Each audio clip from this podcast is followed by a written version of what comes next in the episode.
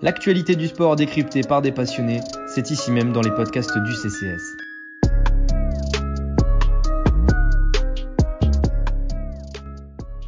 Bonjour à toutes et à tous et bienvenue sur un nouveau podcast football du CCS.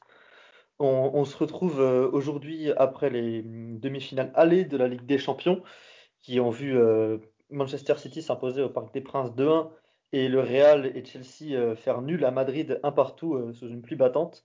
Et on est là donc pour faire une preview des matchs retour, même si on va évidemment revenir un petit peu sur les, sur les affiches allées. Je suis avec, avec deux compères pour ce faire aujourd'hui. Avec Victor. Victor, comment ça va? Bah, Écoutez, ça va. Euh, un peu fatigué, voilà, fin de week-end. hâte euh, de, voir cette euh, belle semaine de Ligue des Champions et puis très heureux d'être avec un beau duo. Sam, qui est le, troisième larron que vous n'avez pas encore entendu. Comment ça va, Sam?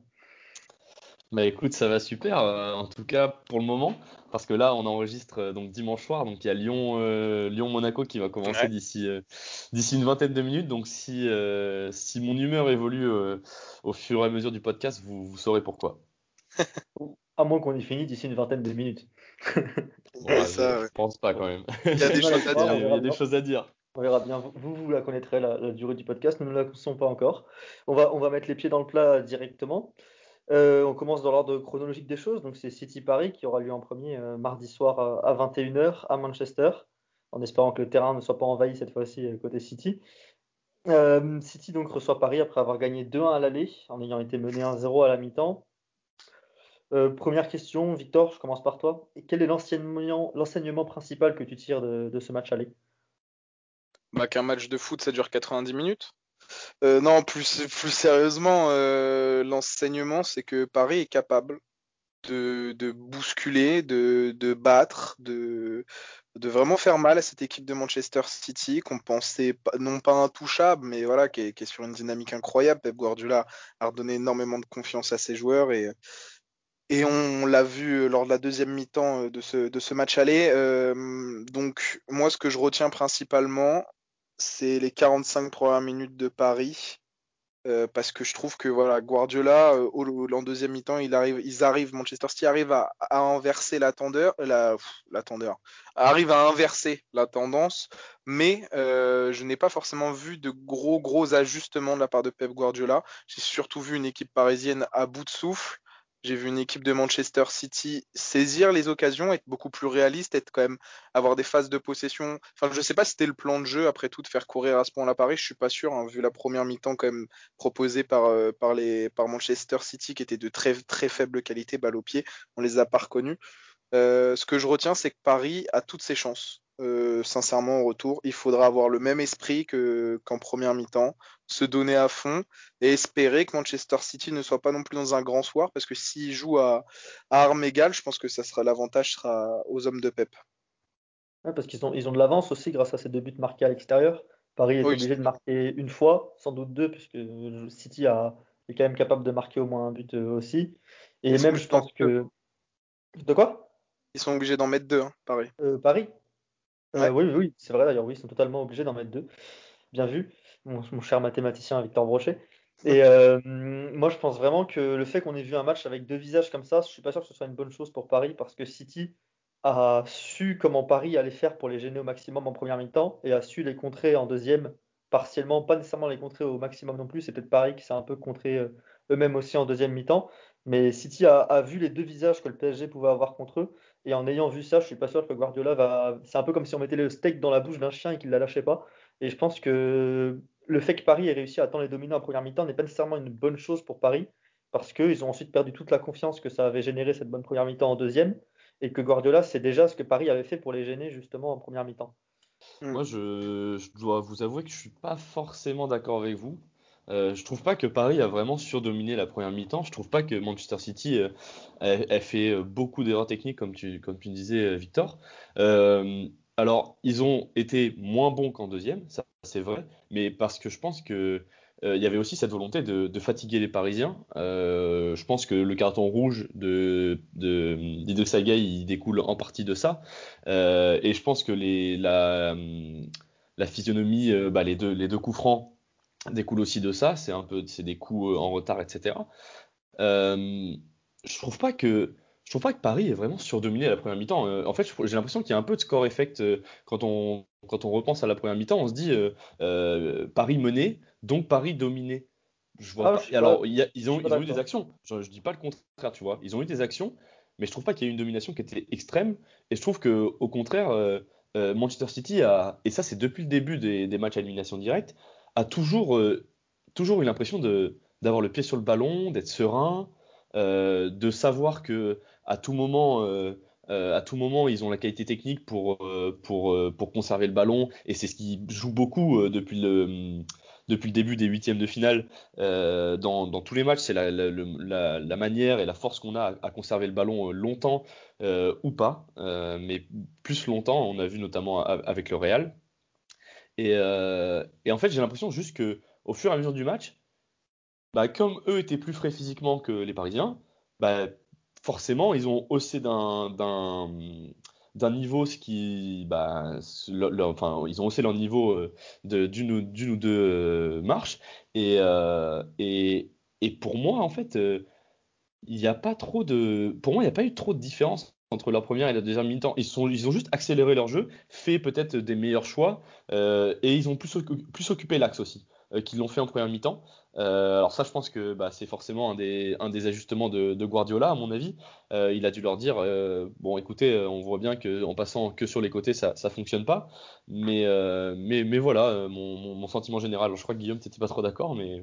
Bah, je ne suis pas, je suis pas foncièrement d'accord parce que City, autant en deuxième mi-temps, je les ai trouvés dangereux, autant en première, je n'ai absolument à aucun moment eu peur ou senti que City était capable de marquer un but quasiment. Et j'ai vraiment trouvé City moins moins dans le match en, première qu'en deuxième. Et peut-être que c'est plutôt City qui a vraiment déjoué la première mi-temps et était meilleur, mis la tête à l'endroit en deuxième que Paris qui les a dominés en première mi-temps. Ça, je veux bien l'entendre. Mais j'ai vraiment eu l'impression que, que City était mal en première mi-temps. Peut-être à cause d'eux-mêmes et pas à cause de Paris. Et dans ce cas-là, c'est sans doute pas une domination parisienne non plus. Et je suis d'accord que le score euh, rend les choses belles côté. En tout cas, fait la belle part au PSG. Mais j'ai vraiment trouvé City assez faible en première mi-temps et surtout peu dangereux, peu incisif. Alors, sans doute que le contrôle du ballon est ah, un des Là-dessus, je suis d'accord avec toi. Mais j'ai trouvé très avec toi sur le fait qu'ils et... ouais. ils n'ont pas eu beaucoup d'occasions. C'est là où Paris les dominait pas nécessairement avec le ballon, mais dominait même dans l'impact et dominait. Enfin, une équipe qui n'est jamais inquiétée en une seule mi-temps, je pense qu'on peut dire peut-être pas qu'elle domine. Ah, il y a, quand même la tête de Silva à 30, 36e euh, ou dans ces eaux-là qui s'il l'ajuste mieux, euh, ça peut. Bon, je vais pas dire que ça peut finir au fond, mais tu vois. Il y a surtout l'erreur de relance avec la frappe de Foden sur Kaylor Navas. Euh, moi, là où, euh, pour moi, la première mi-temps, c'est une victoire parisienne. parce que déjà, pour moi, 1-0, c'était flatteur, je trouve, moi, à la mi-temps. City aurait pu en prendre deux. Si le, le Paris Saint-Germain avait été plus réaliste, et surtout pour moi, c'est une masterclass de Pochettino. sur les 45 premières minutes, Pochettino a déjoué tous les plans de jeu que Guardiola avait espéré mettre en place, sauf un euh, que là Guardiola a parfaitement mis en place pendant 90 minutes, c'est la gestion de la profondeur de Kylian Mbappé. Ça, par contre, de la première à la 90e minute, Stones, Ruben Diaz, à part sur une ou deux peut-être incompréhensions, ils ont parfaitement muselé l'attaquant français. Mais les 45 premières minutes, Pochettino surprend Guardiola justement en mettant un peu moins de verticalité avec des relances de balles courtes. Ça va plutôt chercher de droite à gauche et surtout le repli défensif 4-4-2, Verratti à gauche, Di Maria à droite. Ça, durant 45 minutes, ça pose de très très gros problèmes à l'animation offensive de Manchester City parce qu'ils ne s'attendaient pas à ce, à ce, à ce, à ce, ce système-là défensif, à ce bloc bas avec deux lignes très resserrées et, et surtout à ce qu'en fait, lors de ressorties de balles, et eh ben, moi j'ai vu des moments où on cherchait ce, ce joueur euh, un peu libre, ce, ce, quatrième homme, comme je pouvais assez souvent parler avec Guardiola ou quoi. Et j'ai vu deux, trois petites séquences où vraiment les sorties de balles étaient magnifiques. Et ils ont dû composer avec Mitchell Baker qui sait à peine mettre un pied devant l'autre. Idrissa Gueye qui dans les sorties de balles n'est pas splendide, mais par contre qui est dans le combat, comme l'a dit Guillaume, ils étaient partout hein, dans les duels. Et puis on avait un Neymar, moi j'ai vu des séquences de 5 à 10 minutes où il, il ne s'est pas arrêté de trottiner. Il était toujours dans un effort constant. Et ça, ils l'ont fait pendant 45 minutes. Et c'est vrai que la deuxième mi-temps, là où je suis assez d'accord avec toi, Sam, peut-être que l'idée était d'épuiser, mais moi j'ai quand même vu un Guardiola assez inquiet. J'ai vu, on, sait maintenant ce qu'il a dit à la mi-temps. Ça n'était pas non plus un discours de on continue, c'était plutôt un discours de les gars, on se relâche. on joue un peu plus notre football parce qu'il sentait que ces hommes, enfin moi j'ai vu De Bruyne s'agacer, Riyad Mahrez ne pas trop comprendre pourquoi il n'avait pas plus de situations de 1 contre 1 contre Michel Baker, parce que Verratti compense, parce que Di Maria compense aussi de l'autre côté.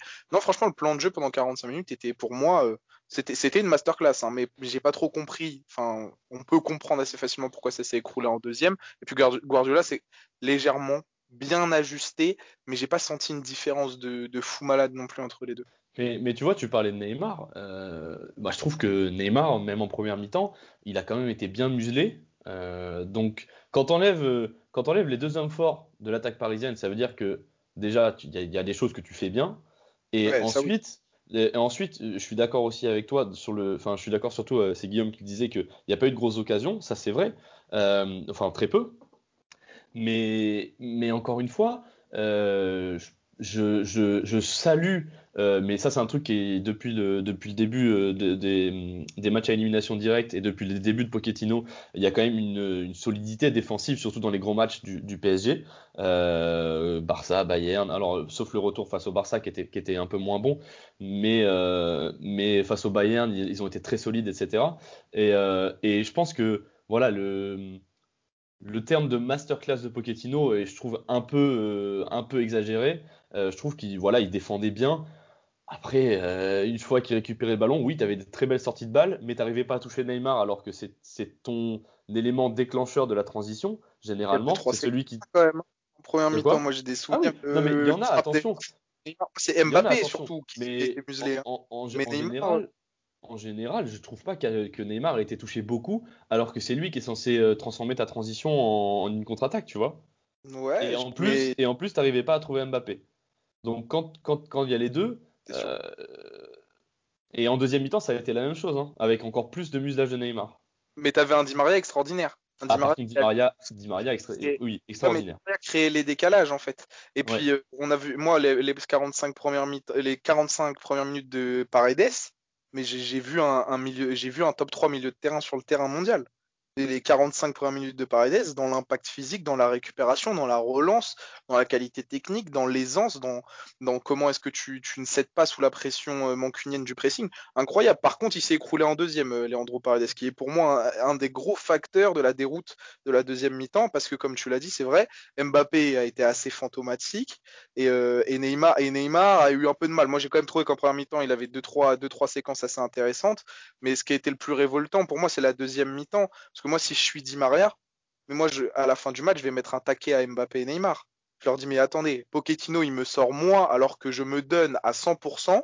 Vous, là, moi, j'ai trouvé que autant Neymar pendant 30 minutes a fait les efforts, autant Mbappé pendant 90 minutes, je l'ai à peine vu presser. Neymar, durant la seconde mi-temps, même chose, il est rentré dans ses, dans ses phases de jeu à vouloir repartir de ses, de ses cages et de dribbler toute l'équipe. Franchement, je suis André Di Maria, moi, à la fin de ce match, j'ai vraiment envie d'en mettre une à mes deux coéquipiers. Mais ouais, mais après, je pense que tu vois, c'était aussi dans les. Alors oui, tu peux aller gêner à la relance en pressant, mais je pense que Neymar et, Mbappé étaient, euh, étaient libres de toute tâche défensive euh, par, par Pochettino, tu vois. Je pense que c'était aussi une consigne. Ah, bah, je suis pas, je suis pas il y a à faire. Mais oui. Il les, fait, il les fait quand même beaucoup presser. Contre le Bayern, il les avait fait presser. Ouais, c'est pour ça. quand, on se rappelle de, du match aller contre le Bayern, même du retour, de l'effort même si le retour était moins bon, de l'effort collectif de l'équipe qu'on avait l'impression de voir du PSG. Moi, je ne l'ai pas vu contre City, justement, encore plus en deuxième mi-temps. Le, truc, c'est que, est-ce que, dans la tête, est-ce que dans la tête de Pochettino, il s'est pas dit à quoi bon aller les chercher à la relance? Parce que dans tous les cas, on va se faire passer notre premier rideau. Tu vois? Est-ce que, est que dans sa tête, il s'est pas dit au contraire, on s'économise ces tâches-là parce que dans tous les cas, il y a une chance sur dix que, que ça marche et on Neymar Mbappé court pas trop. Par contre, dès qu'on on récupère le ballon, là les gars, faut que vous soyez à fond. Et le problème, c'est que quand on a récupéré le ballon. Euh... Bah, au vu de la gestion de la profondeur de City, on s'était bien rendu compte que garder Mbappé frais pour faire des appels dans le dos, ça n'allait pas changer grand chose face à Ruben Dias euh, sur le match. Et justement, ça, il s'en est rendu compte déjà en première mi-temps. Ça, n'est pas monté du match. Hein. Il est resté en permanence en couverture sur Mais tu vois, ça, c'est un. C'est un truc, euh, bah, justement, on parle aussi du, du, match retour. Je pense que le positionnement d'Mbappé au match retour va être euh, très très important et je pense que son rôle euh, va être plutôt mobile, euh, plutôt fluide, dans le sens où il va falloir qu'il s'ajuste en fonction du match à qui il a en face de lui, tu vois. Ça permettre. Euh, ouais, permettre beaucoup. on a une séquence là euh, dans, dans le film qu'a fait RMC Sport où Ruben Diaz et John Stone se parlent et ils disent qu'ils n'ont pas délié. Tout se passe dans l'axe. Donc en fait, il suffit de bien cadenasser ça. Et quand tu as deux défenseurs centraux qui sont déjà extrêmement en confiance cette saison de par leur performance et qui comprennent un peu comment ça va fonctionner, si tu ne les surprends pas, bah des hommes comme Stones et Diaz, surtout Diaz sur ce match-là, ils vont être imperméables ils vont dans les duels, ils vont, ils vont, ils vont être dedans. Et donc c'est là où moi c'est très, c'est très, euh, c'est très juste ce que tu es en train de dire.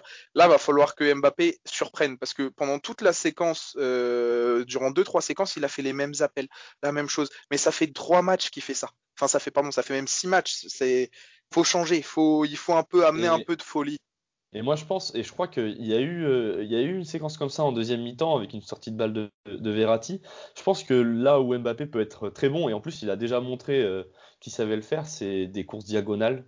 Euh, partir de la gauche pour aller vers la droite, prendre 3-4 mètres tu vois, de, de, de recul par rapport à la ligne du hors-jeu et attaquer, attaquer en diagonale, quoi. Parce que je pense que s'il fait ça, il aura plus de chances de surprendre Ruben Diaz, de surprendre Stones, de surprendre Walker, euh, et après, je sais pas qui sera aligné à gauche, si ce sera Cancelo ou peut-être Zinchenko. Euh, mais, euh, mais voilà, je pense que ça, ça peut être vraiment une des, une des clés de, de micro-tactique de, du match retour.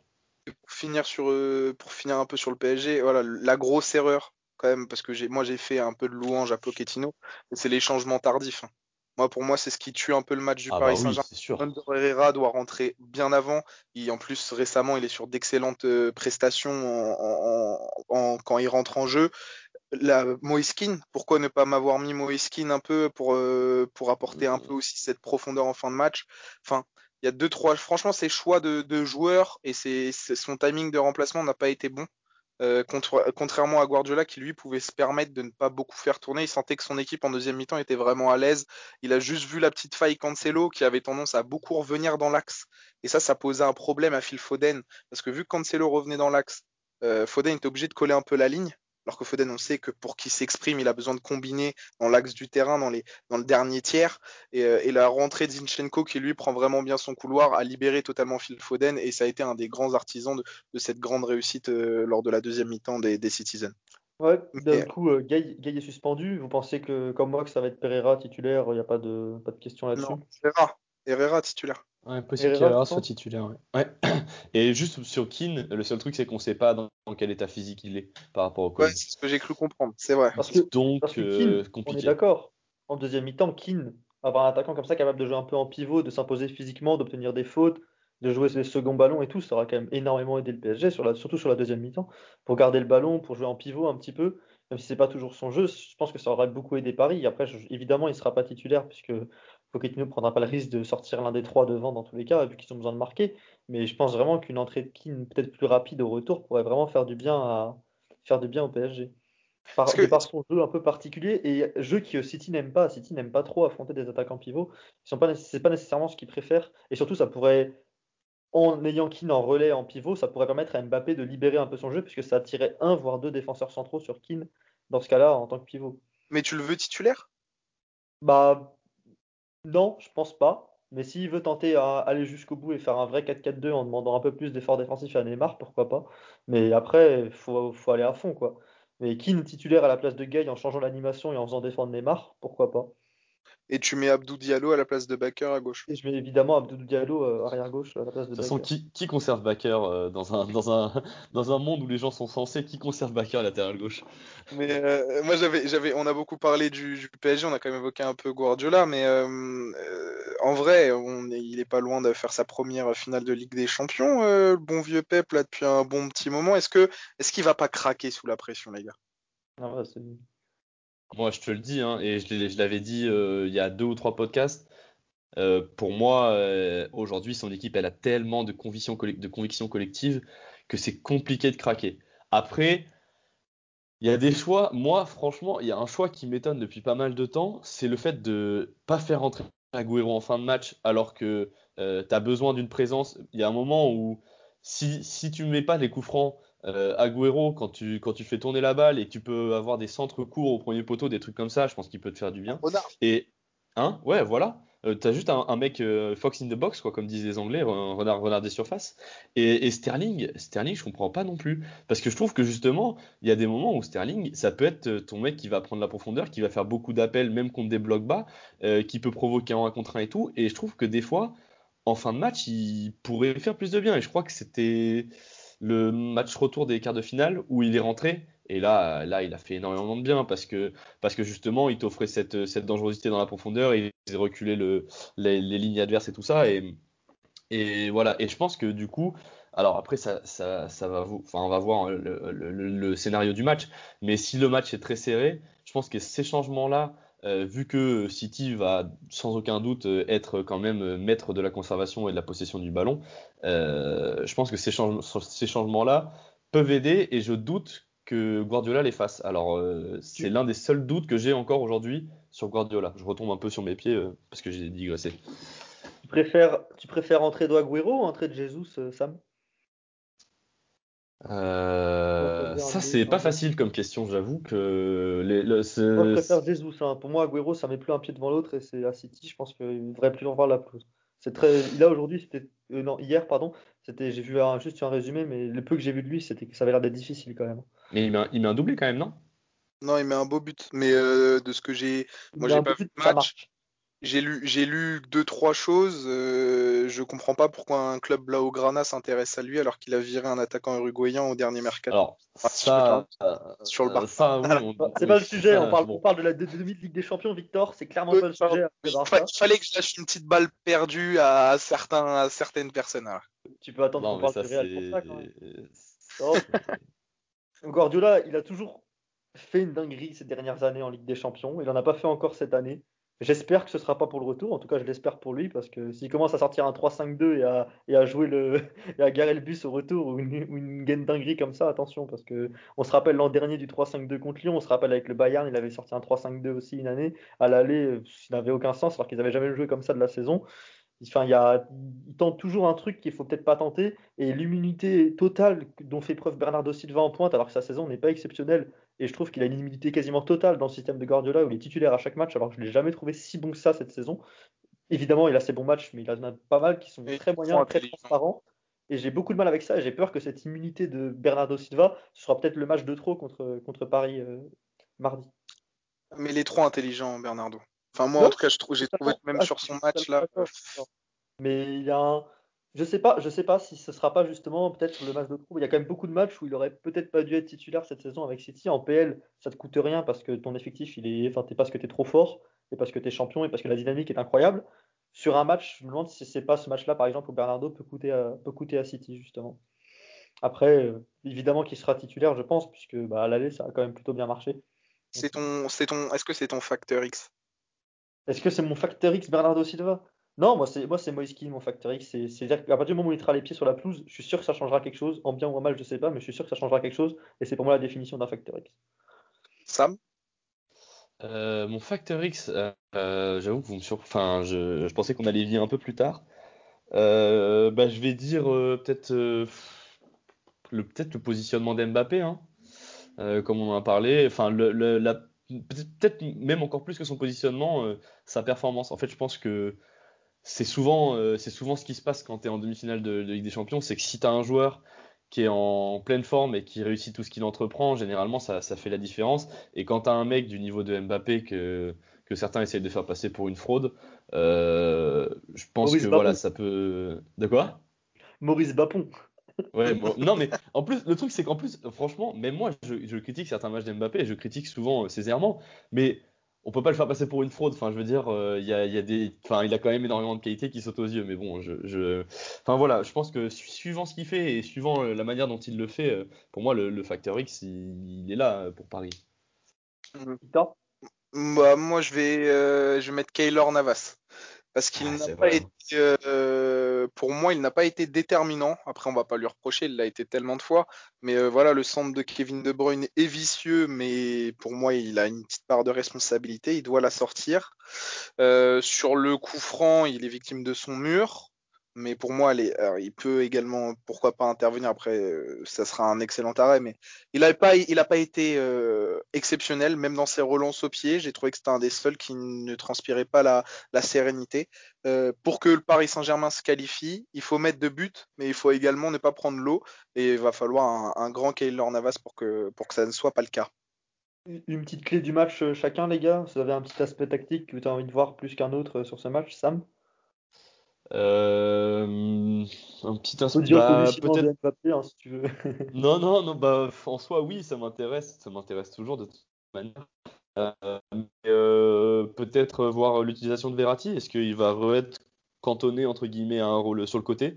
Et si c'est le cas, peut-être attendre plus de sorties de balles de ce côté-là, histoire de surprendre un peu plus Paris, notamment si, si Diallo est titulaire. Je pense qu'il y aura beaucoup plus de, de, potentiel sortie de balle de ce côté-là qu'avec euh, qu'avec Mitchell Baker. Quoi. Donc, euh, donc je pense que ouais, le positionnement de Verratti peut, peut, faire la différence. Et de manière générale, si Paris vient à dominer, euh, la manière dont ils vont réussir à étirer le bloc de, de, City dans, le, dans la largeur et dans la, dans la longueur peut, peut m'intéresser pas mal parce que c'est pas c'est pas facile, je pense, de bouger le bloc de City. Surtout avec le pressing. Moi, je vais dire, euh, ça va pas être tactique, ça va être plus mental, mais la gestion des émotions euh, côté euh, parisien. on a vu que Neymar, là, récemment, en conférence de, enfin, pas en conférence de presse, mais en interview, voilà, il dit qu'il est prêt à mourir sur le terrain. On a vu qu'il s'agaçait beaucoup vis-à-vis de Ruben Dias. On voit Paredes est toujours à la limite d'un carton rouge, même au bout de 5 minutes de jeu. la gestion des émotions, comment est-ce qu'ils vont réussir à, gérer la pression de devoir remonter un résultat? Ça n'a jamais été le cas cette saison en, Ligue des Champions. S'ils arrivent à mettre un but rapidement, comment est-ce qu'ils arrivent à, gérer les, les, les, les, 70, les 60 minutes restantes? S'ils arrivent à mettre un deuxième but, qu'est-ce qu'on fait? Est-ce qu'on ferme? Est-ce qu'on continue à jouer? Euh, Moi, c'est ça que je vais vraiment évaluer. C'est la gestion de l'émotion des, joueurs et aussi la gestion de son effectif de la part de, de Mauricio Pochettino. Pour moi, c'est déterminant parce qu'il y a quelqu'un qui est un maître en la matière en face, en la présence de, de Mister Guardiola. Bah écoute, Victor, euh, c'est une magnifique passe D, on se complète sublimement, puisque moi, c'est le mental de City. Tout de même, c'est un club qui n'a pas vu la finale de Ligue des Champions, euh, qui n'a jamais vu la finale de Ligue des Champions. Mais même au-delà du club, c'est un effectif qui lui aussi est quand même habitué à des déconvenus en Ligue des Champions depuis quelques années. Là, ils sont sans doute au moment le plus proche possible d'y être, voire même de la gagner d'ailleurs, puisque en finale, Real ou City, euh, Real ou Chelsea, pardon, ils ont quand même une bonne chance aussi, même s'il ne faut pas qu'ils se projettent encore sur la finale. Et j'ai envie de voir s'ils ont le mental, s'ils ont les épaules, si en prenant ce but rapidement 1-0 Paris à la 15e, est-ce que City va avoir les épaules, va avoir, être dans la gestion, va suivre le plan de jeu à la perfection? Et est-ce que le plan de jeu sera lui aussi euh, fait aux petits oignons par Guardiola et sera pas peut-être sur, euh, trop dans le contrôle ou trop dans la prise de risque pour rester dans son football, s'il ne sera pas trop justement dogmatique, dans, trop, soit trop pragmatique, soit trop dans on a quand même envie de jouer au foot, on est quand même là pour marquer des buts euh, parce que bah, parce qu'on est City et qu'on sait que si on en met deux, bah, Paris ils en passeront pas, ils en penseront pas sans doute pas trois. Donc euh, moi j'ai envie de voir le mental de City. Mais, et la présence justement, toi qui regarde match pourrait être intéressante pour ça. Toi qui regardes beaucoup la PL euh, et, et, notamment City, est-ce que cette saison, tu as eu l'impression que City a été en dedans mentalement. Même, même, en, même en Champions League, tu vois. Ah, en, début, de saison, oui. En début de saison, oui. Sur le début de saison, en euh, il y a le, le match contre Leicester. Le match contre Leicester, depuis novembre. C'est des chiens errants. Mais depuis, non, depuis le début de, de ce run, où je pense qu'il y a une remise en question de tout le monde dans le club, Guardiola, les joueurs, les leaders de vestiaire, Agüero, tout le monde, je pense, est remis en question. Et depuis, non, depuis, il n'y a pas vraiment de. Il n'y a pas eu un seul moment de doute ou un seul moment de, de faiblesse euh, mentale. Et peut-être le derby contre United, je crois, où c'est peut-être le seul match où c'était un peu plus, euh, peut-être leur seul match difficile presque. Et mis à part ça, l'aller contre Dortmund, qui n'est pas non plus, enfin, il y a quand même, ils sont quand même éliminés pendant une mi-temps contre Dortmund. C'est toi qui as vu le match. Après ça, moi, j'ai pas, j'ai pas pu le regarder, même en replay, je l'ai pas vu. Je sais pas s'ils ont eu une, cette sensation-là, mais sinon, ils ont jamais été en difficulté. Donc, je pense que c'est compliqué de se retrouver dans l'adversité quand tu n'es jamais en difficulté dans tous les cas. Bah, tu vois, même, euh, même quand ils sont menés par Dortmund, euh, il n'y a pas de, y a pas de panique, quoi. Il n'y a pas de panique, les mecs sont là, ils jouent leur foot. Il n'y a pas Neymar et Mbappé en face quand même. Euh, oui, c'est clair, mais tu avais, euh, Bellingham qui était en forme, tu avais toujours Haaland qui était capable de poser des problèmes. mais... tu vois, il y a, y a ce sentiment de. En fait, on a tellement de certitudes, on sait tellement comment on joue, on sait tellement que collectivement on est au-dessus des autres que j'ai l'impression qu'il n'y a pas. Enfin, cette dimension mentale est peut-être moins présente chez City que chez d'autres équipes. Après, Enfin voilà, on est, on est tous d'accord sur le fait que dans le foot, il se passe des choses qui n'ont aucun sens à, certaines, à certains moments. hein. C'est cette dimension mentale qui leur a manqué les plusieurs années. Contre Lyon, c'est le mental qui manque. Contre le Tottenham au retour, quand il y a le 4-3, c'est aussi plus ou moins le mental qui leur manque Oui. C'est mais c'est une équipe qui, est, qui, a, qui a pris en expérience et qui a, qui a, qui a un taulier derrière avec Ruben Dias. Et je pense que, que KDB, euh, que- enfin De Bruyne a aussi pris euh, encore plus une dimension de leader euh, et pas seulement de leader technique. Euh, après, voilà, en fait, c'est compliqué de dire ça parce que on n'est pas dans l'intimité du vestiaire, on ne sait pas comment ça se passe, mais de ce qui transparaît sur le terrain, de ce que nous on arrive à voir depuis notre écran de télévision ou depuis nos, nos vieux streams pétés sur nos PC, euh, on arrive à, à- enfin moi en tout cas c'est ce que j'arrive à déterminer. Après c'est pas, Bah, c'est je pas une demande, vérité je générale. demande à, à prouver et à voir au plus haut niveau euh, mardi soir. Parce que si- s'ils sont, s'ils sont des hommes sur le terrain, et, enfin des hommes, s'ils sont solides, s'ils sont mentalement solides sur le terrain, je pense que City peut le faire. Mais après, j'ai des doutes. Mais ça, vous allez le voir dans mon prono. Victor, je commence Ouais, par toi. c'est- quoi ton prono? Euh, 2-1 Paris. Et euh, il mange une clim par euh, Agüero euh, comme en... avec un commentateur qui, Comme qui en fait la 2012. Comme, euh. Donc, donc tu bases sur un, sur un QPR Manchester City, en fait, pas un PSG Manchester City. Bon, c'est voilà. Non, euh, je vois bien Paris poser de gros gros problèmes, euh, même être pas loin de, de l'exploit, mais je vois bien en prolongation Agüero. euh, Enfin, je les vois bien toucher en grosse. Là, je vous donne un scénario, voilà, 2-1 euh, Agüero, 2-2, mais je vois bien Paris toucher toucher les étoiles et finalement avoir avoir les ailes brûlées. Sam? Euh, je, je mise, je mise sur une qualification de, City. Euh, je mise sur une qualification de City parce que je pense que Neymar va être euh, encore très bien verrouillé. Alors après, c'est c'est difficile à dire encore une fois parce que bah, Paris va faire du travail vidéo, etc. Tu vas travailler des, des aspects micro-tactiques et tout ça. Mais je pense que Neymar risque d'être bien verrouillé. Après, après, on sait que dans, même dans un, enfin, s'il est dans un grand soir, euh, tu peux le verrouiller autant que tu veux, ça sert à rien. Toujours est-il que, euh, que pour moi, le, le, le- si tu arrives à bien le bloquer lui, ça, ça bloque un peu toute l'animation offensive. Et, euh, et donc, euh, une- je trouve ça compliqué de mettre deux buts sans se découvrir assez pour que City puisse profiter d'un contre ou de, ou de juste d'une erreur défensive ou quoi. Donc, donc voilà, petite, petite qualification et je vais dire à 1-1. Ouais, bah, Victor, t'es qu'un qu'un copieur, puisque moi aussi je vois une prolongation avec un 2-1 à Paris, et je vois un 3-2 après prolongation, où, si- où Paris va pousser, mettre ce but, et si Paris marque en prolongation, c'est qualif automatique de Paris dans tous les cas, avec la fameuse règle des buts à l'extérieur qui devrait être abolie cette année, vu qu'il n'y a pas de public au passage. Je tiens à le rappeler, je trouve ça honteux qu'une équipe puisse avoir un tel avantage que de marquer à l'extérieur au retour, en prolongation, les qualifie quasiment automatiquement. Bref. Surtout quand la moitié des, des matchs ont été joués dans des stades autres que Ouais. Bah notamment oui, pour les clubs anglais.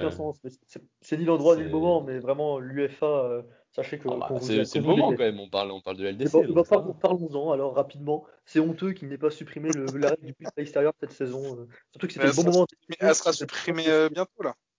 C'était le bon moment d'essayer sans, mais bon, bref.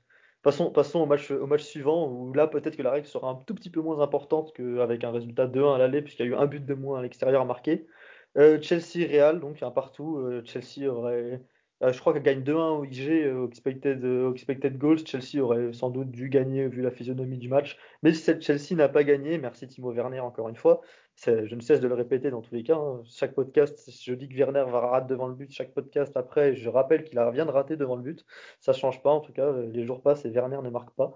Même s'il a mis un but en PL, je crois, il n'y a pas longtemps. Et Chelsea, première question, Sam, je commence avec toi. Si Chelsea ne venait à ne pas se qualifier pour X ou Y raison mercredi soir, est-ce que tu penses qu'ils vont regretter le match aller? Euh, est-ce que je pense qu'ils vont regretter le match aller? Alors, euh, je suis pas certain parce que euh, j'ai pas l'impression. euh, alors, été moins attentif au, ma- au match de. Je dois le dire, hein, parce qu'on est honnête. j'étais moins, moins attentif au match de, Chelsea que, que, que au match de Paris. Donc, mais j'ai pas eu l'impression que Chelsea avait quand même très envie de se découvrir, très envie de tout donner pour marquer. Euh, je pense qu'ils étaient aussi dans la gestion en se disant, bon, euh, le match retour, euh, on prend déjà pas beaucoup de buts dans tous les cas depuis le début de, depuis le début de l'ère Tuchel. Euh, je pense qu'on est capable de cadenasser le Real, surtout que bah, offensivement, le Real, euh, si tu enlèves Benzema, c'est compliqué. Donc, donc voilà, et tu, je veux dire, tu n'as pas, pas, pas quatre dangers offensifs au Real. Donc je pense pas qu'ils en viendront à regretter. Par contre, je pense que s'ils si, viennent à ne pas perdre, ça se jouera beaucoup plus sur le match retour que sur le match aller. C'est-à-dire que c'est tout bête, hein. vraiment c'est un truc tout bête, mais pour moi, là, ils, ont vraiment euh, l'avantage, euh, vu qu'ils vont jouer à domicile et en plus, ils ont beaucoup plus de certitude collective. Donc, euh, voilà, c'est tout bête comme, analyse, mais ça peut passer. Et toi, Victor, est-ce que tu penses, toi, que qu'ils vont regretter Chelsea si là ils se font éliminer, ou que ce sera plutôt au retour que tout va se passer, ou ils vont vraiment repenser les fans de Chelsea mille fois au se rater de Werner en première mi-temps à l'aller? Non, déjà parce que l'arrêt de Courtois est magnifique. Après, Werner doit mettre le but, mais euh, l'arrêt de... Courtois est beau. Ensuite, ça m'a dit quelque chose de très intéressant. Euh, c'est que j'avais pas moi non plus l'impression que Chelsea voulait vraiment euh, avoir cette victoire et donner tout pour, pour gagner. On sentait Tourelle très, très méfiant. Ensuite, si vraiment on doit parler de ce match aller, moi je vais être un peu sévère envers certaines choses que j'ai pu lire ou que j'ai pu entendre. Euh, comme quoi l'animation du Real de Madrid était honteuse ou euh, que la prestation, voilà, que ce que proposait Zidane là, c'était c'était très minimaliste et très minable. Alors on n'a pas vu un grand Real de Madrid. Moi, j'ai vu un Chelsea très intéressant par ses individualités et euh, sur certains moments collectivement, mais j'ai pas vu non plus un Chelsea XXL. Et surtout, moi j'ai vu un Real de Madrid qui avait que 14 qui avait 16 joueurs de disponibles qui n'avait aucune option sur le banc de touche pour avoir euh, pour proposer autre chose. J'ai vu un Marcelo à la bois physiquement qui tout simplement à lui tout seul déréglé totalement le système du Real de Madrid. Donc même si euh, notre ami euh, Zinedine Zidane avait des idées, tu étais obligé de les balayer de par la prestation physique de Marcelo. Avec tout le respect que j'ai pour ce joueur, c'est un de mes joueurs préférés. C'est pour moi, c'est peut-être l'un des, c'est peut-être le meilleur arrière gauche de l'histoire. Mais là, là, c'est faut, il faut arrêter le massacre. Euh, sa prestation est, catastrophique. Mais, euh, mais moi, par contre, voilà, moi dire que Zinedine Zidane, ce qu'il nous a proposé, c'est honteux. Et eh ben, je suis, je trouve, je trouve ça trop facile de. Enfin, on dit souvent, les gens se plaignent que Zidane euh, est souvent euh, trop épargné. C'est pas pour autant qu'on doit lui tomber dessus. C'est une demi-finale de Ligue des Champions. Il doit faire avec 15 blessures dans son effectif. Il doit faire face à une équipe de Tourelle qui est très bien préparée, qui est physiquement, qui est plus fraîche que l'équipe du Real de Madrid. Et ses joueurs sont cramés physiquement. Au bout de la dixième minute, tu le vois. Euh, et heureusement que Karim Benzema existe. Heureusement que Karim Benzema nous sort une performance XXL parce qu'à ses côtés, Vinicius, c'est pas flamboyant. Même Tony Kroos et Luka Modric ils sont bousculés par ce milieu de terrain, N'Golo Kanté, Jorginho. Euh, mais euh, ils, vont avoir des regrets, Chelsea, parce qu'ils peuvent l'emporter largement sur ce match. Euh, Tourelle, en plus, a fait les bons choix. La rentrée de Kaya Verts et euh, Ziyech à l'heure de jeu a vraiment posé le jeu de Chelsea, parce que là, pour moi, le début de la deuxième mi-temps est clairement à l'avantage du Real. C'est là où ils ont toutes leurs grosses occasions, euh, là où ils mettent un peu le pied sur le ballon. Les rentrées de Ziyech, Verts on oublie un peu trop là, on oublie vraiment de, les longs ballons euh, verticaux, on pose le jeu, on échange, on combine. Ça a été un changement très intelligent qui leur a permis vraiment durant les 30 dernières minutes d'asseoir une domination.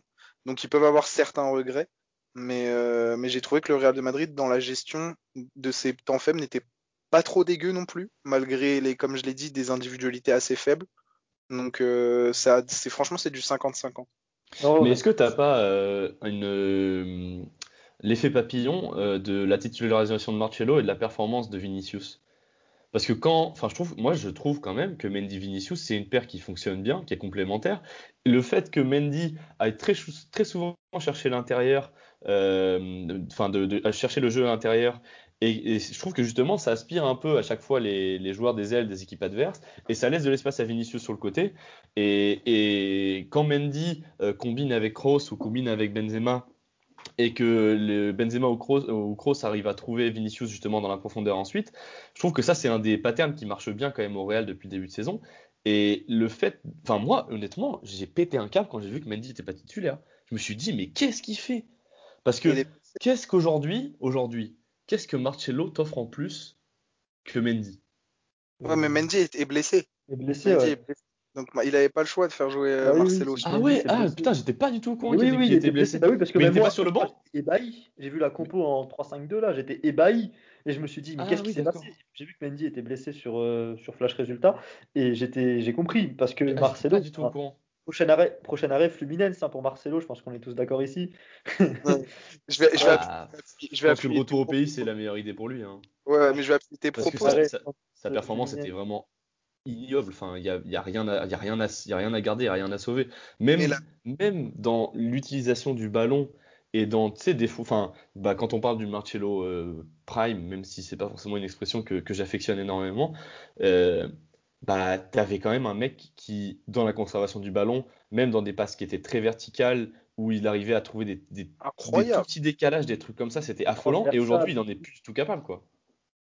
Mais je vais appuyer tes propos. Tu, tu- euh, Vinicius a souffert de, c'est vrai, hein, ça c'est évident que Vinicius a souffert de la non-titularisation, euh, ou plutôt de l'absence de Mendy. de Mendy, ouais. Mais la, la- la- mais la preuve est que moi j'ai plus vu Benzema à gauche que Vinicius. hein. Parce que Benzema, Ouais. lui, a, a certains automatismes avec Marcelo, tout de même, et il décrochait beaucoup pour aider Marcelo dans la. Et puis, qu'on le veuille ou non, Marcelo, balle au pied, ça reste quand même. Il est à l'aise, voilà, pour combiner. Il a toujours cette, qualité technique. Donc, on a quand même deux, trois moments où ça combine. Donc, Benzema décrochait beaucoup à gauche.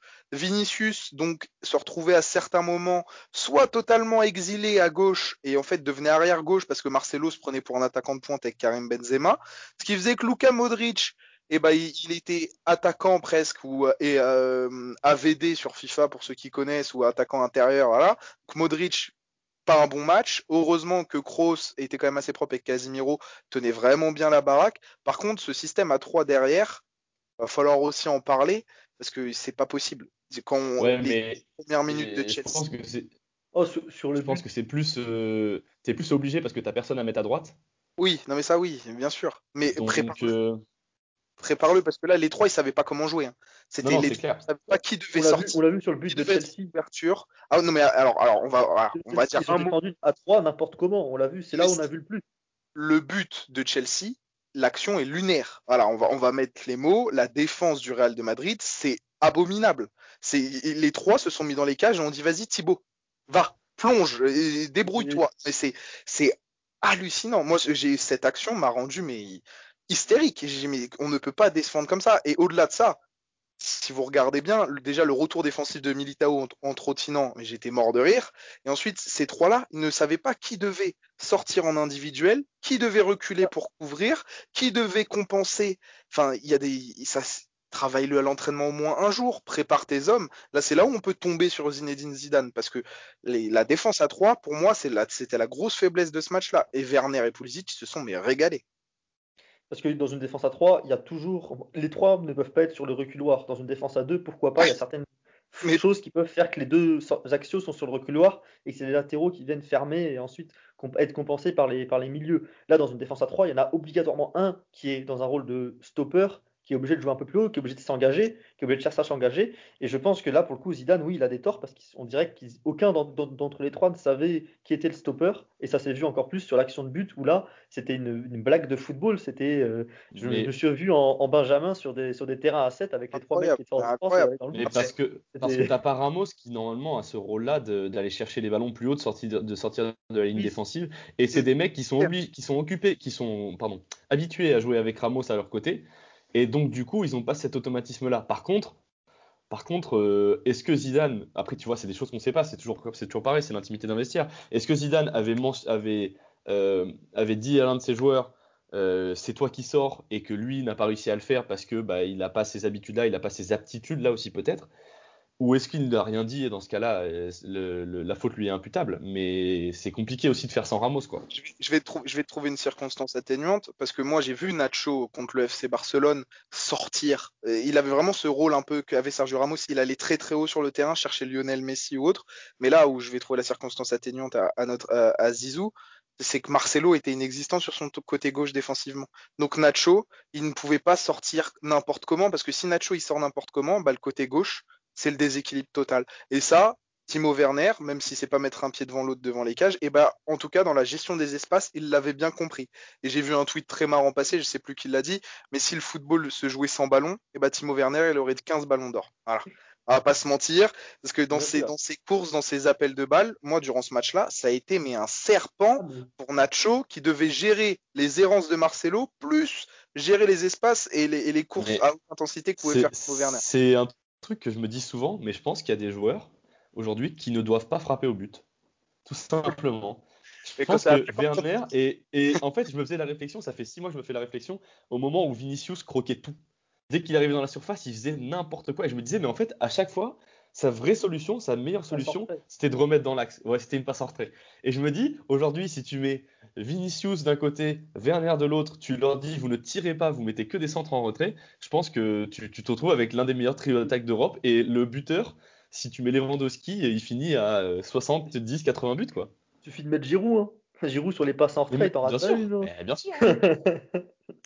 Si on, parlait, si on parlait un peu quand même du, du match retour, euh, j'en profite, mais euh, c'est là, on a beaucoup parlé du Real, donc on va un peu, on- je pense qu'on peut discuter un peu de, de ce Chelsea. Est-ce que, est-ce, comment est-ce que Tourelle, à votre avis, va vraiment essayer de, de gérer ce match? Est-ce qu'il va rentrer dans ce faux rythme que peut mettre le Real de Madrid, ou est-ce qu'il va quand même essayer de leur faire mal, ou il va fermer? Il aime les faux rythmes, Tourelle. Il aime Ouais. quand même euh, avoir un certain contrôle. J'ai l'impression qu'il c'est pas le genre d'entraîneur qui, qui accélère quand il mène 2-0, qui accélère pour aller en mettre un troisième. C'est plutôt un mec qui est plutôt qui crée aussi un faux rythme. À l'instar, euh, évidemment, d'Unai Emery, par exemple, les Parisiens pourront se rappeler, euh, les fans d'Arsenal aussi. Et à l'instar d'Unai Emery, même si c'est pas le bon podcast, c'est un entraîneur qui, qui ne va pas nécessairement chercher à gagner 8-0 un match. C'est un entraîneur qui aime bien être, euh, être euh, gérer une avance plutôt. Et je pense que c'est ce qu'il va potentiellement tenter de faire aussi, sachant qu'en plus il connaît quand même la solidité de son équipe derrière.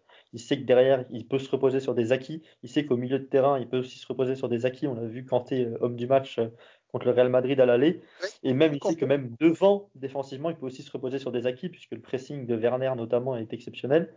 Et je pense que ne serait-ce que pour ça, il va peut-être être d'accord avec le fait d'imposer un rythme, d'avoir le ballon, sans nécessairement le vouloir, mais au moins s'ils ont le ballon, c'est-à-dire que le Real n'a pas de chance de marquer, puisqu'à partir du moment où tu as le ballon, le Real n'a pas de chance de marquer, surtout euh, si, ça commence à être à nouveau euh, Marcelo et Vinicius au pressing côté, gauche euh, pour le, Real. Enfin, je pense vraiment que, que Tourelle a tout intérêt à, à imprimer lui aussi, à gagner du temps en fait quasiment, mais sans, sans gagner du temps non plus en, en jouant la montre, mais en gagnant du temps juste en, en mettant ce faux rythme que, que le Real aime bien mettre aussi, en, jouant au jeu du Real en fait.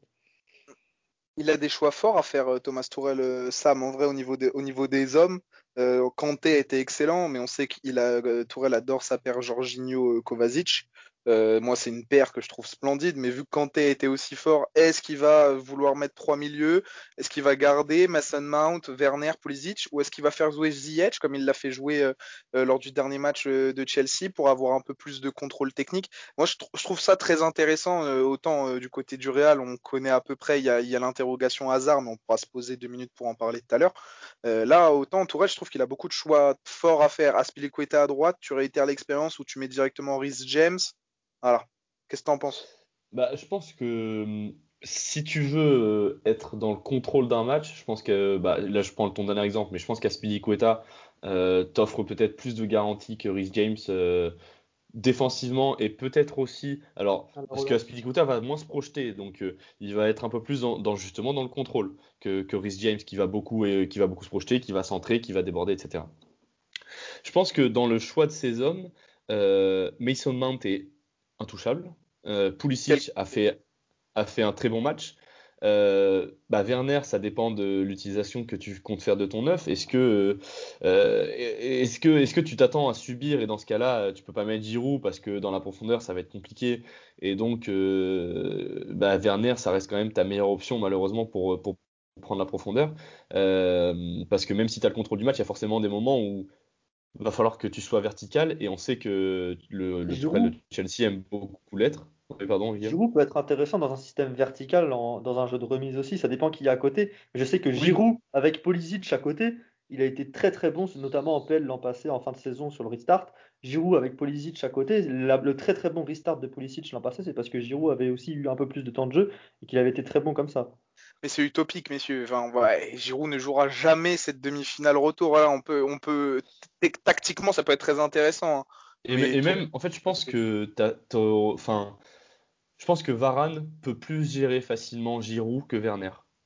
Je pense que c'est plus dans ses aptitudes de gérer, de gérer Giroud que de gérer Werner. Même si c'est jamais facile de gérer, Giroud, de gérer Giroud. C'est très dur à dire gérer Giroud, mais de, de, de ouais, de, de, cadrer Giroud en tout cas. Euh, donc euh, non, mais je pense que je pense que Werner reste euh, malgré tout sa meilleure option devant, euh, mais par contre, euh, faut pas qu'il se trouve dans une position où il peut tirer. Quoi. Ça, ça reste, euh, ça reste, ça reste le souci.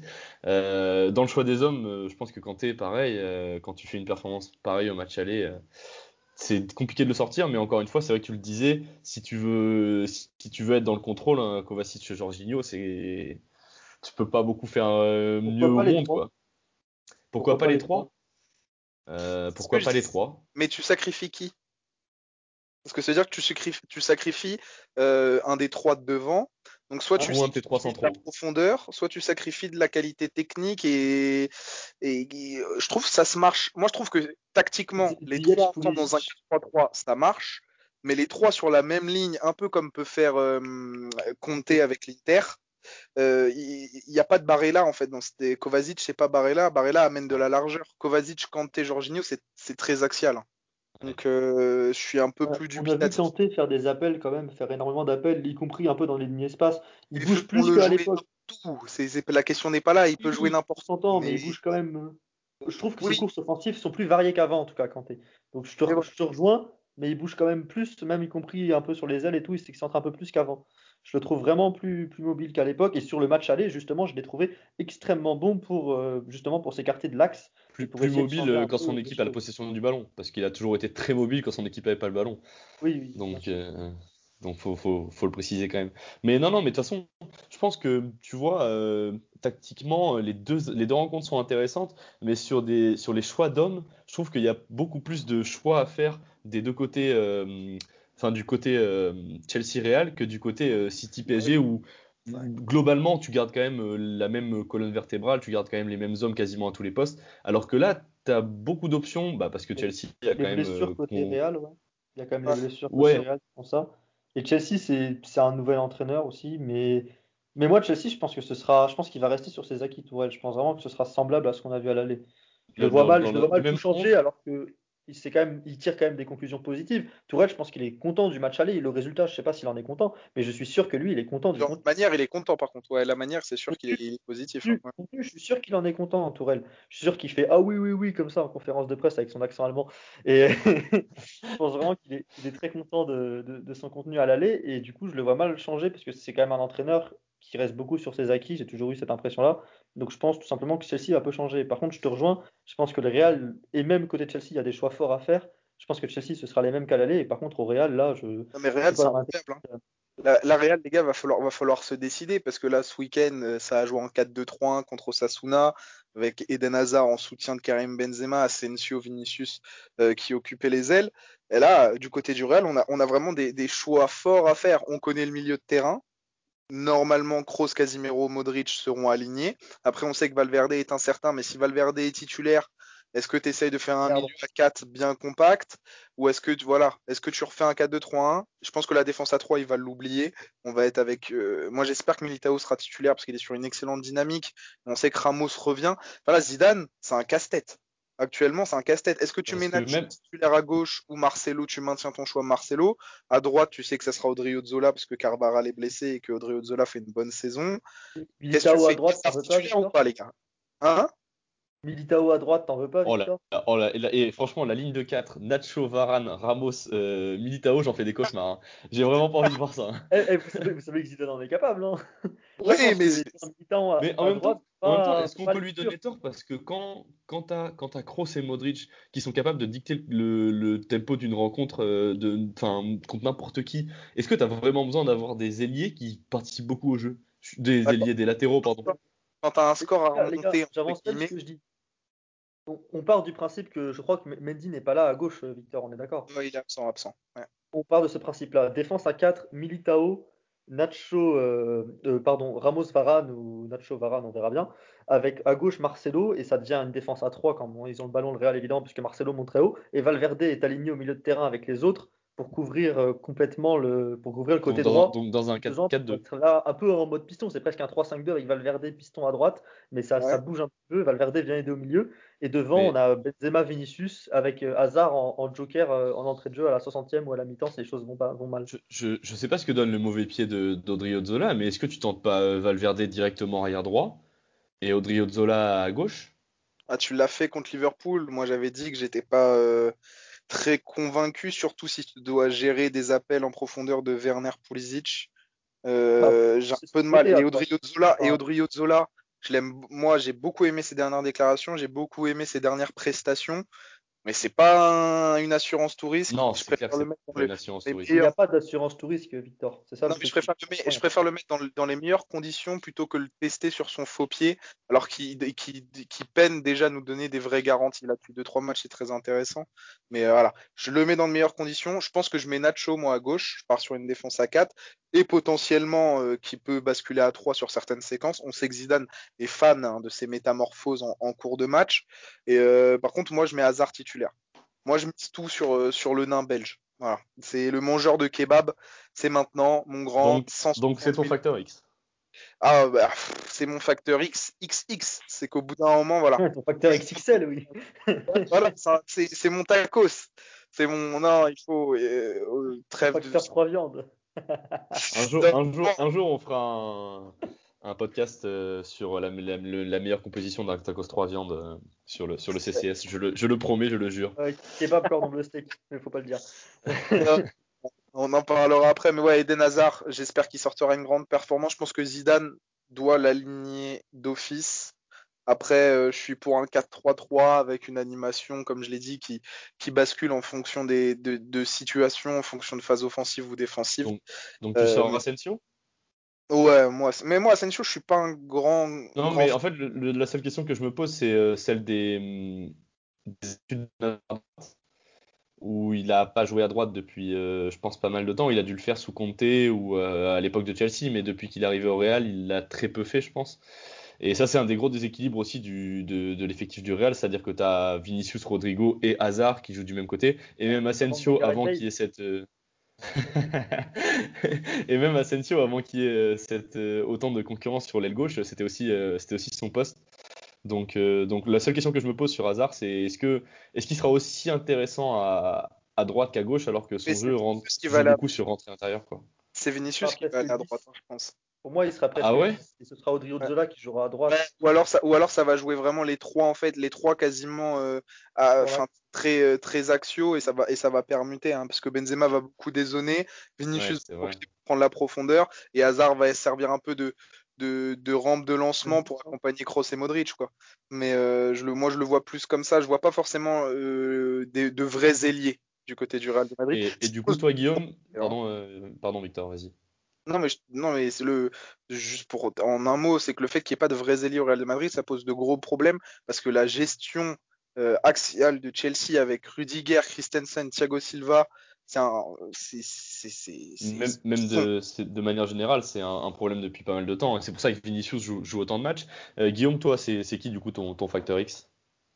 Mon facteur X, bah, c'est c'est aussi, c'est aussi hasard en vrai. Enfin, c'est c'est c'est le, le, le- le- the narrative. euh, c'est trop beau. C'est trop beau le, match retour à Stamford Bridge en Ligue des Champions où il n'a jamais brillé de sa pauvre carrière.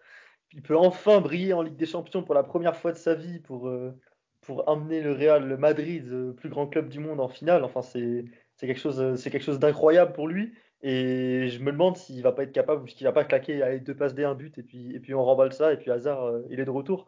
C'est le moment pour lui, et l'histoire est euh, trop belle pour choisir un autre facteur X. Donc, donc Mais sinon, c'est masterclass Werner. d'Eden. S'il met un but, s'il met un but, Chelsea se qualifie. Euh, d'accord. Moi, je pense que mon facteur X, du coup, c'est Rudiger. Euh, parce que bah, c'est un truc, euh, bah, ça fait deux, deux, trois fois que je le mentionne euh, depuis le début du podcast, mais moi je trouve que les ajustements euh, vidéo entre le match aller et le match retour, c'est des choses qui m'intéressent beaucoup. Et, et tu vois, il y a des fois, euh, bah, par exemple, tu as beaucoup de, films documentaires qui sont faits sur les épopées de telle ou telle équipe, et ça, c'est un truc qui m'intéresserait qu'on voit aussi un peu plus euh, dans les médias, mais euh, enfin, je, m'éloigne un peu du sujet, Euh, mais c'est le travail vidéo, et je pense que justement, le travail vidéo qui peut être fait sur Rudiger par Zidane et par Benzema notamment, peut faire changer le match. dans le sens où Rudiger est capable hum, du meilleur comme du pire. Et son meilleur, du coup, en fait, c'est pour ça que c'est mon facteur X aussi, c'est que son meilleur, des fois, il est intraitable défensivement et à la relance, il fait des, diagonales de, de, fou furieux. Euh, David Luiz, ça a aucun sens. Et, euh, et, au contraire, défensivement, des fois, il a des errances et je trouve qu'il a cette tendance à, à sortir, à accompagner l'attaquant et à libérer des espaces dans son dos. Et je trouve que si Benzema arrive à beaucoup de l'attirer et que justement tu as cette euh, composition très axiale avec un hasard, avec un Vinicius qui vont être capables ou de recevoir le ballon dans les pieds ou d'attaquer à la profondeur, peut poser énormément de problèmes et potentiellement coûter un but à Chelsea sur une sortie un peu hasardeuse de Rudiger euh, sur, euh, sur Benzema ou quoi. donc, donc voilà mon, mon, facteur X. Ton prono? Mon prono, alors on n'en a pas parlé pareil, mais je dirais calife du Real parce que pour moi il y a ce truc de de d'habitude à la Ligue des Champions de, de... pas oui parce que c'est un truc qui mais ça c'est un peu du storytelling aussi tu vois dans le sens où euh, où c'est un truc qui revient souvent mais je pense qu'il y a alors oui et non je pense qu'il y a aussi ce truc de les... ces joueurs l'aiment beaucoup et donc du coup ils se donnent peut-être encore avec un peu plus d'intensité quand ils sont dos au mur.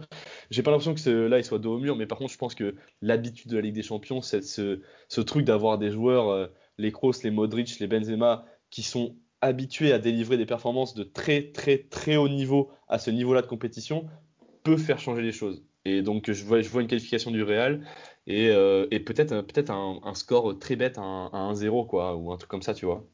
Bah, je dirais, moi, je dirais pas plus. Hein. Euh, je, te, je, je, pars pour une qualification euh, du Real de Madrid aussi. Alors, je suis à la fois euh, pas très objectif et à la fois j'essaye de l'être. Euh, mais je vois aussi soit un 2-1. Allez, je vais dire 2-1. Je pense qu'ils peuvent en mettre deux. J'espère un but de, de Eden Hazard. Euh, mais je vois bien, par contre, une, qualification vraiment au forceps. Un, bon gros match à Stamford Bridge. Euh, peut-être pas d'une qualité technique extraordinaire, ou alors ça va dépendre pour moi uniquement du milieu à 3 du Real. Si le milieu à 3 décide de sortir le costard et le nœud de papillon, là on, pourra peut-être avoir un spectacle décent et une qualification plus aisée. Euh, mais euh, c'est la performance des trois au milieu va être déterminante dans mon pronostic. Mais ouais, qualif du Real. Ah, je suis pas très original, mais c'est qualif du Real aussi pour moi. Et 1-1 et 2-1 en prolongation. J'ai envie, de... envie de prolongation. Comme ça, on pourra sur le but à l'extérieur. T'es gourmand. Je suis gourmand. J'ai envie de plus. Les matchs allés m'ont laissé un petit peu sur ma faim. J'ai envie d'un peu plus. Surtout, vrai. surtout Paris City m'a déçu quand même, surtout techniquement. Enfin, il y a eu plein de choses qui m'ont déçu, donc j'ai envie de, j'ai envie d'en avoir, j'ai envie d'avoir du rab, soit pour être déçu à nouveau, soit pour ça. Mais vraiment, le Real qui mène 2-1, et puis ensuite voir Zidane faire rentrer Ramos pour faire une défense à 5 avec Militao, Nacho, Ramos, Varane et, et Valverde, c'est tout ce que je demande à voir. Hein. mais par contre, si, juste, on, on, peut le rajouter, mais si le Real gagne la Ligue des Champions avec cet effectif-là, c'est insensé. Tu sais, tu sais, que c'est mon, tu sais que c'est mon prono. Et pour moi, le Real, je le maintiens. S'ils vont en finale, ils gagnent automatiquement la finale, que ce soit Paris ou City en face, juste parce que c'est le Real. Voilà. Ouais. Et moi, et moi je suis mouillé, hein, mais Sam, s'il si, gagne cette, cette Ligue des Champions, et imaginons qu'il gagne aussi la Liga, pour moi, Zidane est le plus grand entraîneur de l'histoire. Voilà. C'est, c'est, je, moi, je, mais moi, je ne pèse, je ne pèserai pas mes mots, mais c'est là ce qu'il est en train de faire. C'est juste, c'est juste invraisemblable. Voilà. Et il n'y a aucun entraîneur. Moi, on peut me parler de révolution de jeu. Hein. Moi, je suis pas, moi, je suis pas sensible à ça. Moi, je suis sensible au palmarès, je suis sensible aux champions. Et gagner quatre ligues des champions en quoi, en, en cinq campagnes, c'est non, c'est trop pour moi. Ah, moi je peux moi je peux pas être d'accord parce que euh, alors les alors ce sera peut-être et encore même pas dans, dans, dans, les résultats ce sera peut-être le meilleur de l'histoire. Je j'en oublie certainement mais dans l'empreinte laissée sur euh, sur l'histoire du football euh, et sur la manière dont influence l'évolution du foot. Je trouve pas que Zidane ait marqué le, le, le, le, le jeu, le jeu au sens propre, et autant que l'a fait euh, euh, Klopp, autant que l'a fait Guardiola, autant que l'a fait euh, Lippi, laisse, laissez-moi, Lippi, Saki. Laissez-moi une plus grande. Là n'est pas le débat, dans 5 ans, la propagande et dans 5 ans, la propagande sera en place. Voilà. Zinedine Zidane et les Real de Madrid, c'est peut-être le, le, le plus, la plus grande association de l'histoire. Voilà. Moi, le, pour moi, le football. Après, on, là, on est en train de s'éparpiller. Excusez-nous, hein, mais le football, c'est gagner. L'essence même du sport, ça s'appelle gagner. Et quand un mec, tout ce qui touche, il gagne. moi, je ne sais, je ne sais plus quoi dire. Eh bien, Pierre de Coubertin n'est pas d'accord avec Victor Brochet, et c'est pour ça qu'on est là, et c'est pour ça que c'est beau, puisque évidemment l'important ça reste de participer. Absolument pas du tout, je ne suis pas, je suis d'accord avec Victor euh, sur cet aspect-là. Euh, je pense qu'on a fait le tour, les gars, à moins que vous ayez quelque chose à rajouter. Euh, Bah, ça- non, ben on, on- on gardera ce débat pour un autre podcast Ouais. du coup, hein, parce que là Ah on ouais. a dû s'arrêter pour pas pour pas être trop long, sera en fin mais de saison. Ce sera en fin de saison. sera en fin de saison ça peut être. int- Bah si, bah si, et le vous savez Real quoi, si le fait un Zidane, certain si, budget. si le, le Real de, de Zidane euh, le fait, on, on fera un podcast. Zidane est-il le plus grand entraîneur entraîneur de l'histoire et, et Victor sera dans la peau de l'avocat. Mais préparez-vous une tirade digne, Il euh, faudra, digne de. il faudra Elliott. hein. Ouais, il faudra Elliot aussi, ouais, qui, est, qui est un grand défenseur du, du romantisme et du beau jeu. Bah, en tout cas, ça a été un plaisir d'être avec vous. Moi, j'ai trouvé ça très agréable cette petite discussion.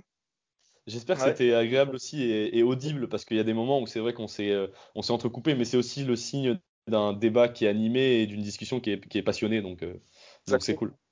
Et puis c'est beau de vous couper la parole, sachez-le.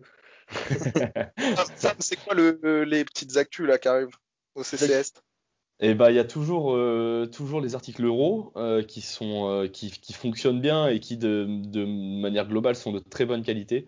Donc je vous incite fortement à aller y jeter un œil. Il y a une rubrique sur le site. La couverture de la Ligue des Champions qui continue avec le débrief des demi-finales retour Ouais. qui sortira on l'espère jeudi matin. Il y a l'Europa League aussi, qui il y aura des articles sur l'Europa League euh, d'ici la fin de semaine. Et puis euh, d'autres choses euh, à droite à gauche. Et là, je ne parle que de, que de la partie foot, mais, euh, mais il y a toujours, toujours les, les sports de, les sports américains qui marchent bien avec, avec les profils de scouting sur le basket, sur la NFL, etc. Enfin, prendre le relais si tu veux.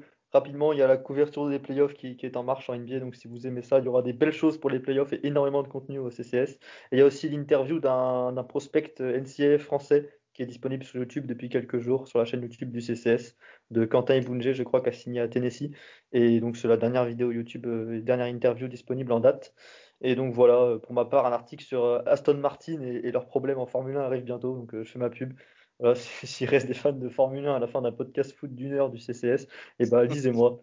Et bah justement, comme on parle de, de sport américain, je risque de, de, de sortir un article sur comment le, le, le système fédéral américain a influencé la manière dont les ligues fermées se sont construites en, en, aux États-Unis. Donc, euh, donc si ça en intéresse certains, ce sera sûrement disponible dans les, dans les deux semaines à venir là.